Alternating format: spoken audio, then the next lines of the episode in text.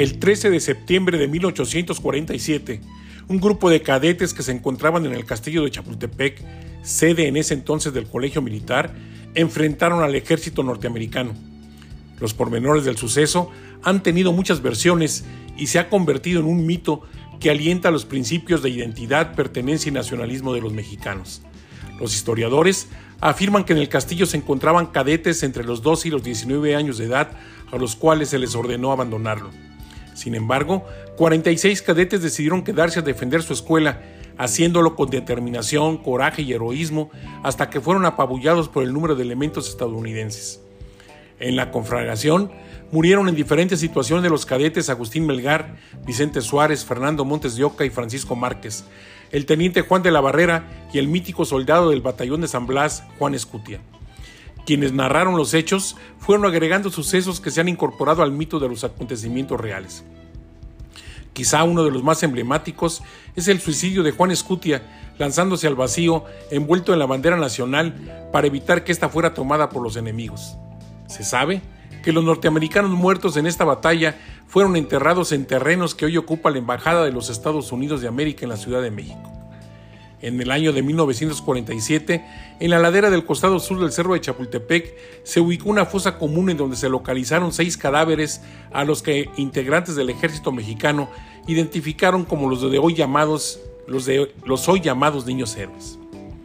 Al día de hoy, no existe constancia científica que avale que esos restos fueron los de los cadetes, pero en memoria a ellos, se les ubicó en el denominado altar de la patria, instalándoles en la conciencia colectiva como ejemplo de amor a México. Desde entonces y hasta la fecha se han editado libros, acuñado monedas, impreso billetes, designado calles y colonias con su nombre, llevándolos a la inmortalidad y transformándoles en inspiración para la niñez y juventud de nuestro país. Sin duda, que siempre ha sido difícil identificar liderazgos, personas y personajes de carne y hueso que motiven a los demás a seguir un ejemplo de disciplina, trabajo, honestidad, responsabilidad y éxito.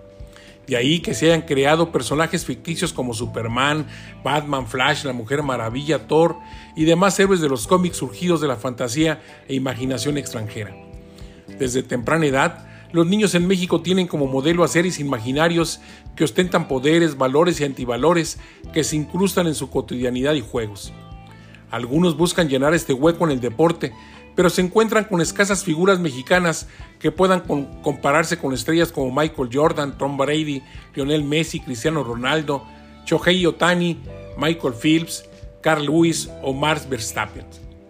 Escasos y poco reconocidos son los mexicanos que han obtenido un premio Nobel, un Oscar u galardón, otro galardón internacional.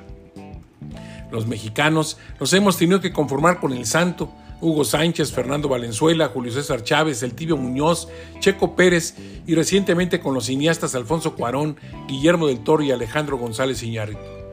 De ahí que gobiernos de todas las entidades políticas han intentado y seguirán buscando crear sus íconos y héroes, contar su propia historia, construir mitos, destruir sucesos y recordar solo lo que no quieren que se olvide. Mito realidad, hoy recordamos a seis mexicanos que fueron diferentes, a quienes privilegiaron el amor por la patria por sobre una orden que les indicaba abandonar a la trinchera, a quienes se les ha otorgado la responsabilidad de ser inspiración, reto y ejemplo para la niñez y juventud de nuestro país. Hoy en la imaginaria de todos está encontrar a quienes sepan representar los auténticos valores de los mexicanos, a quienes se olvidan de excusas y a pesar de todo triunfan, a los que contra la adversidad insisten y logran llegar a su objetivo. Estoy convencido que en cada mexicano está latente la posibilidad de brillar y lograr ser el mejor entre los mejores. No digo que sea fácil, pero es posible. Será tarea vencer, pasar del escenario del discurso a la contundencia de la acción. El recordar que el camino hacia la obtención de metas superiores se encuentra pavimentado de fracasos a los que yo defino como aprendizajes. El único que jamás se ha equivocado o tenido un fracaso es aquel que nunca ha hecho nada Recuerdo con emoción la afirmación plasmada por Mandino en su libro El vendedor más grande del mundo. El fracaso, el fracaso no me sobrecogerá nunca si mi determinación para alcanzar el éxito es lo suficientemente poderosa. Estimado lector, escucha, usted tiene la mejor opinión. Soy Rogelio Díaz Ortiz. Hasta la próxima semana.